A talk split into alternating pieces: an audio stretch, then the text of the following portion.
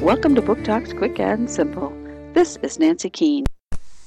Ron is the best customer at Lake City Public Library. Well, almost. He can read as long as he wants to and as many books as he wants to under one condition. He has to keep all the books in the library and is not allowed to check any of them out. He knows why, and he doesn't think it's fair. Ron is not allowed to check out any of the books in the library because his skin color is black, and only white people are allowed to have a library card. One day, when Ron is nine years old, he has a plan to change all that.